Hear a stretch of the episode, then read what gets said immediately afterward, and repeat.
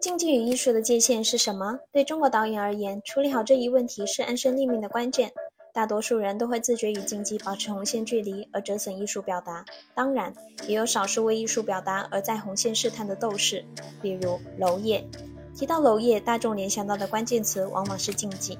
竞技的源头是他那句“我的摄影机不撒谎”。这个不撒谎的镜头，毫无保留地展现人的情欲、性、暴力这三个要素，构成了娄烨电影风格的标签——赤裸的欲望。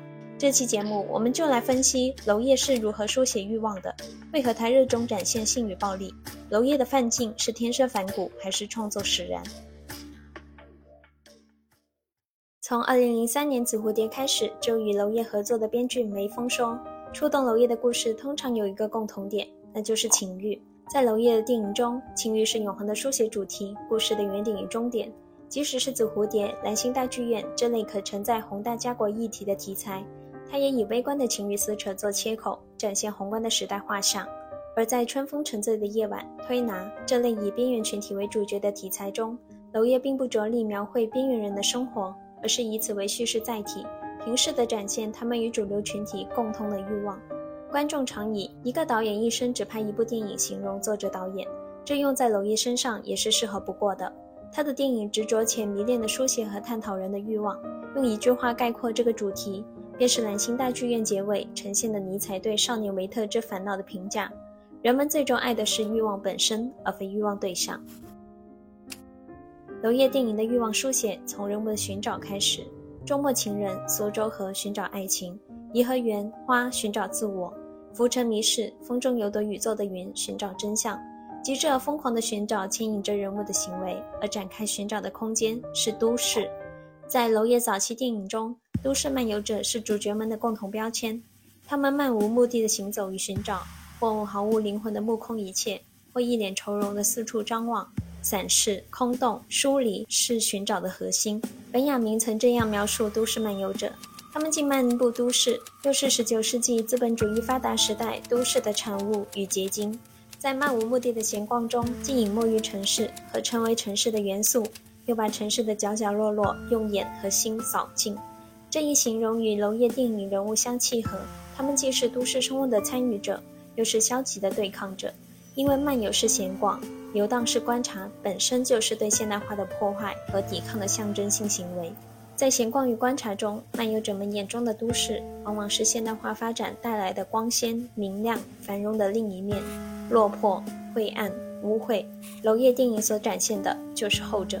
苏州河拍上海，镜头一地人称视角，我来观察肮脏的苏州河，看到的是耸立的烟囱、废旧的钢筋、拥挤的房屋、劳作的工人、漂浮的垃圾，这些都与周围的高楼大厦形成强烈对比。娄烨亲自为我配音，叙述苏州河的传说、故事、记忆。在这里，娄烨代表主角我、摄影机、摄影机背后的创作者三层视角，展现他看到的上海，验证了他的创作设想。我试图从一个电影制作人的角度去观察今天中国大城市的年轻一代人的生活状态。有趣的是，这个电影制作人实际上也是这一代中的一员，所以实际上观看者与被查者成了一回事。在同期的纪录片《在上海》中。娄烨以高架桥和隧道做衔接，展现城市的此岸与彼岸，一边是金碧辉煌的十里洋场，一边是肮脏无序的苏州河。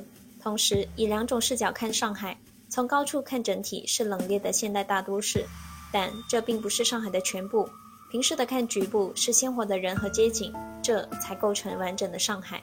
可以说，《都市漫游者》不仅是娄烨的电影人物，也是娄烨本人。他不只把镜头对准上海。还有南京、广州、武汉，娄烨拍这几座南方城市，既展现特色鲜明的城市景观，又从中提取共同点为其美学服务。阳光总是被遮蔽的，浓雾总是难以消散的，雨水总是下不完的，环境总是脏乱差的。城市空间、地理图景是塑造电影气质的重要因素，图景不同，电影的气味也不同。如果说姜文的电影散发一股夏日烧荒草的味道，娄烨的电影就飘散着一股潮湿昏暗老屋的霉味，一闻到这股气味，就让人想起湿热的天气、打湿的墙壁、瘙痒的皮肤、黏润的毛发。欲望在下不完的雨中疯狂滋生，又被那团散不开的迷雾遮住方向，人便开始漫无目的的游荡与寻找。那他们寻找的是什么呢？曾有影评以藻类植物形容这类人群，他们无根且漂浮，所以他们寻找的是身份。在娄烨所有电影中都强调对身份的追寻。苏州河安排周迅一人分饰两角，故事就围绕她是美美还是牡丹而展开。颐和园的大学生在理想主义毁灭后流浪四方，陷入寻找精神家园的漂泊与凌乱。紫蝴蝶丁慧在被搞清我们为什么战斗前，就踏上了战斗之路，在情人与特工身份间转换。春风沉醉的夜晚，江澄最终掩盖同性恋身份，投靠主流而苟活。南星大剧院的于景，在女演员、妻子、特工扮演的角色等身份中自然转换，在戏中戏的结构中穿梭于戏剧与现实之间。娄烨很喜欢安排异装的桥段，更加直观地展现了人物身份的混乱，而身份的寻找通常指向失落的结果。娄烨常安排一死一走一堕落的结局，即在三人行的组合中，面对失落的结果，一个会死亡，一个会离开，一个会沉沦世俗。周末情人、苏州河、颐和园都是如此。娄烨之所以乐此不疲地描写从寻找出发以失落告终的角色，是因为这些角色也是他个人的自我指代。是一名在主流与边缘话语间寻找最佳位置的知识分子的自我指代，也是第六代导演的一员的自我指代。这便要从娄烨的经历说起。娄烨一九六五年出生于上海，父母都是艺术从业者。一九八三年，娄烨从上海美术学校动画片制作专业毕业后，进入上海美术电影制片厂担任美工。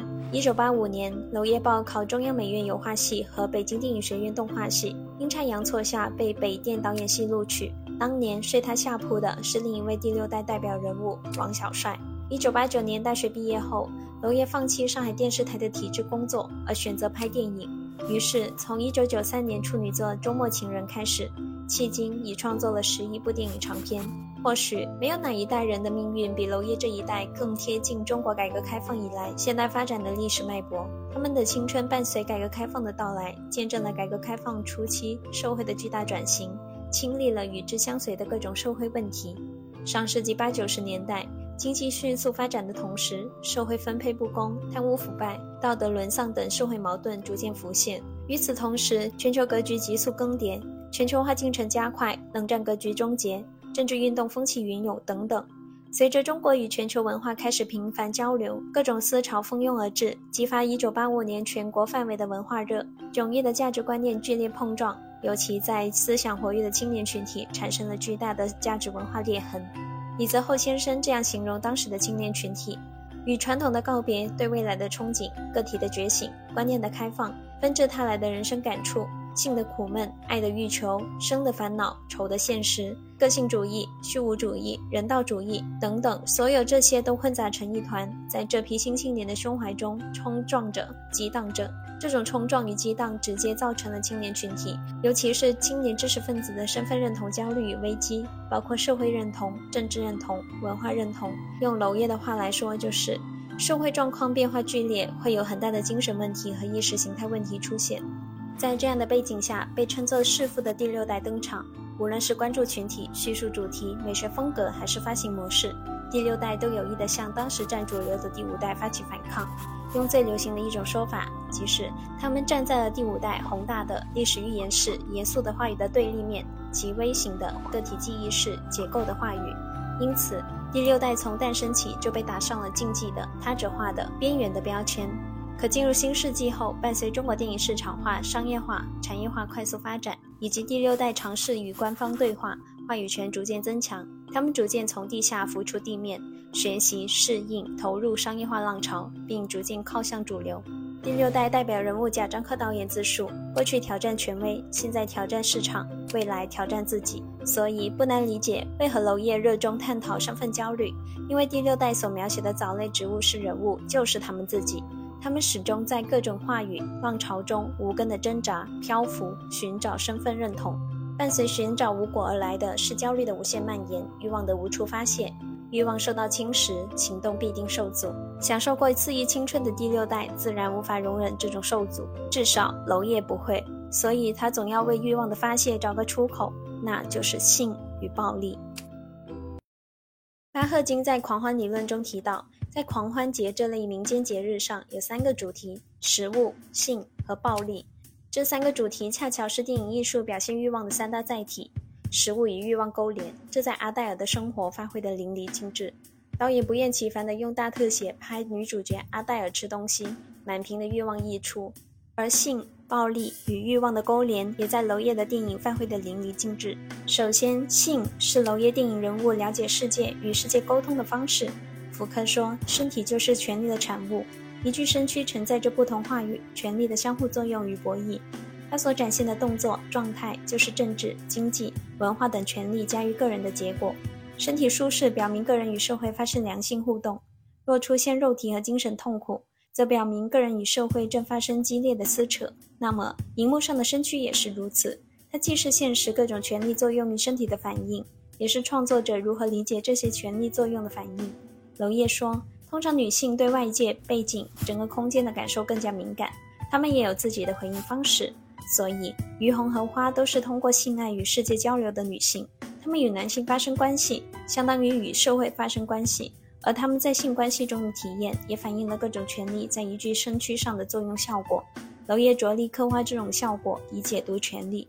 在颐和园中，于红与小军发生性关系后，踏上了北京求学的火车。”一次性爱揭开了于红认识世界的序幕。之后，于红与周伟发生性关系，两人的爱情拉锯影响于红对生活、世界探索的欲望，从而牵制他的身体体验。他在痛苦不堪地忍受生活平庸，并渴望更强烈的生活时，遇到了周伟。在享受短暂的性欢愉后，周伟提出分手。于红完全不能让自己安静坐着，气息耗尽，身体异常痛苦。这次痛苦也宣告着一场地震式的理想主义集体毁灭。于红崩溃迷茫的呐喊：“我要回家，以躲避与世界权力的互动。”离开之后，他只求唾手可得的性满足，而抛弃深层的道德束缚，与世界保持着微弱的联系。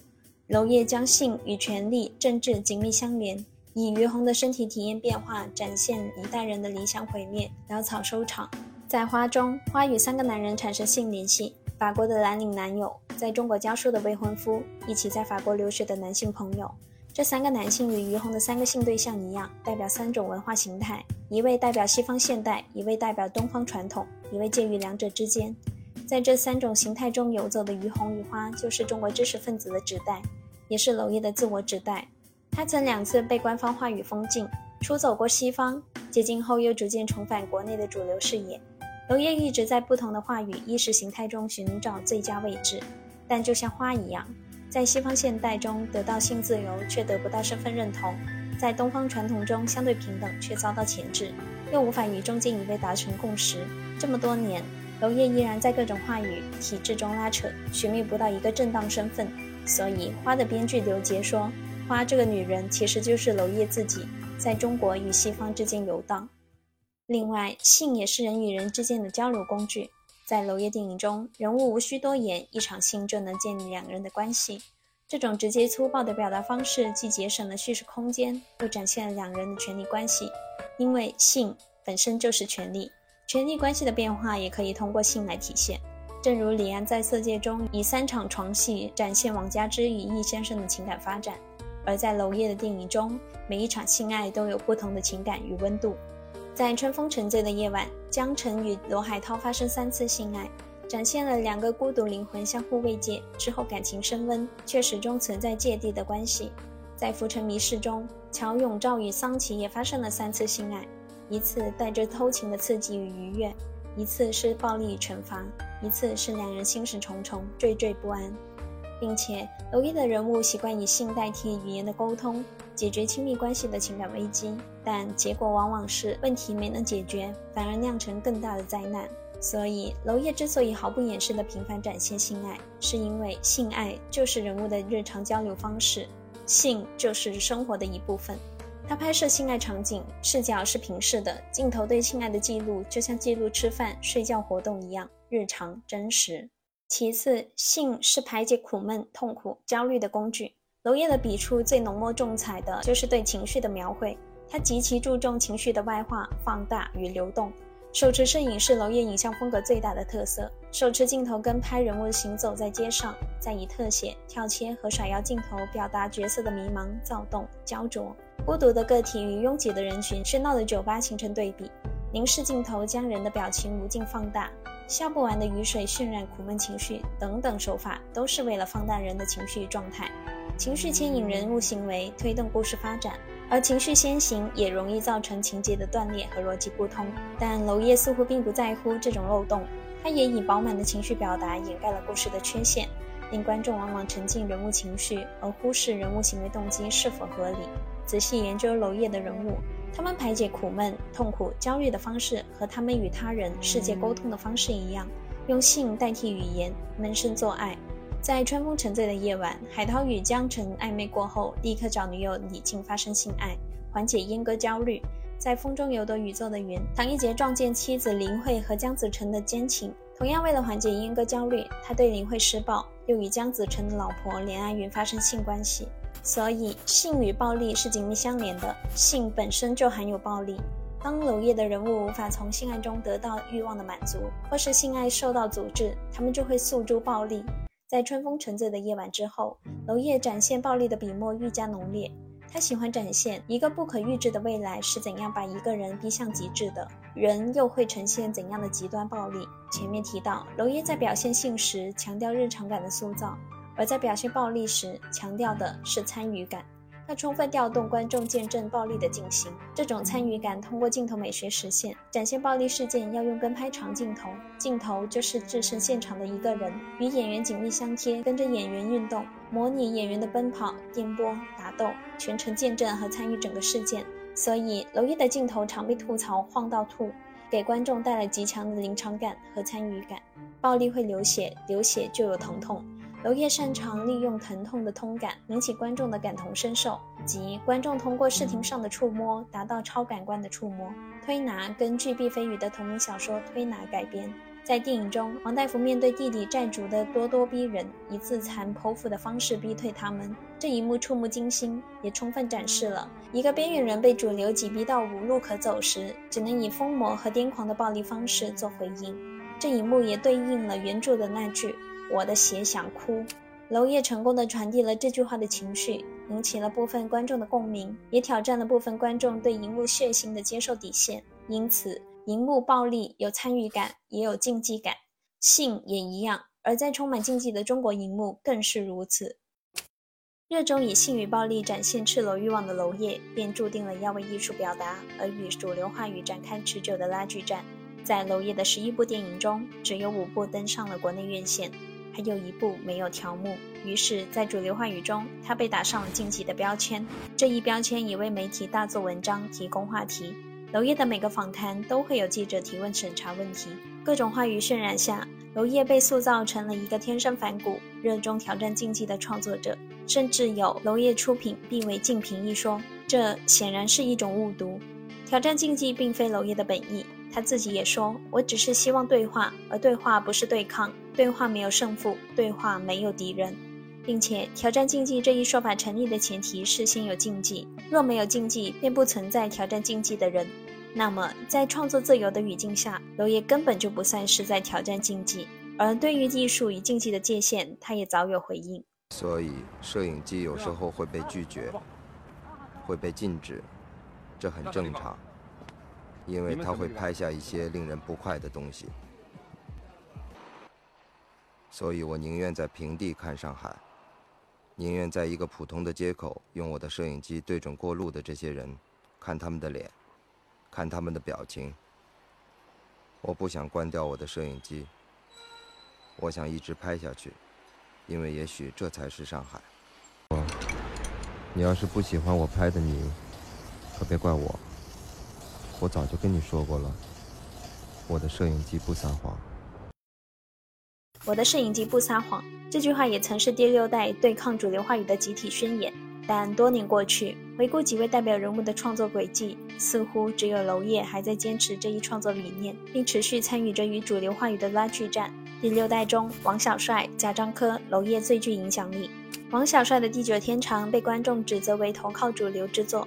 而他本人也因多次卷入舆论风波而观众缘败坏。贾樟柯从《山河故人》开始被观众诟病其重复前作、堆砌符号，而他近些年在媒体前的行动轨迹也出现了投向主流的端倪。而娄烨仍保持着在底线上尽可能合作，在底线之下坚决退出的创作原则。并以低调的行事作风维持着神秘不阿的娄公子形象。至于这个形象是怎样的，我想最直观的就是收集合作者们对他的评价。演员张颂文说：“娄烨不善寒暄，他这一辈子的本事只有一个，三个字：拍电影。”花的编剧刘杰说：“娄烨平时寡言，但只要谈到电影，便头头是道，让别人产生兴趣。”编剧梅峰说：“娄烨在世俗生活里的激情澎湃都释放在电影中了。”制片人奈安觉得，娄烨所有的愤怒、他的乐趣、他的表达、他的才华都在电影里头，所以他不可能去干别的。在片场的娄烨从不骂人，但内在非常坚持自我，就是他认定的事情绝不改变。在这些叙述中。我们看到了一个对电影充满激情且坚持自我的创作者形象，从中不难理解。虽然一直得不到回应，娄烨仍言行一致，坚持呼吁一个健康的电影市场，一个自由的创作环境。呃，可以公开整个的审查过程，我觉得这是对中国电影的一个一个一个促进吧。就是说，呃，这样可以把问题呃公开化，然后。找到一个最佳的解决方案。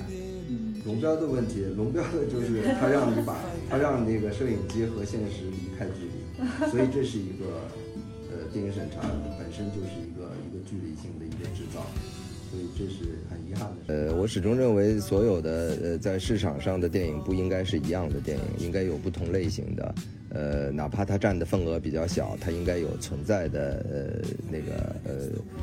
应该有一部分不一样的电影存在，呃，包括独立电影存在，包括一些小众的电影存在，这样其实是对这个整个市场是安全的，呃，应该有不同的颜色嘛？因为如果是一个单一的市场，它就不是商业市场，商业市场它就是必须提供不同种类的商品，不同种类、不同风格的呃商品或者说作品。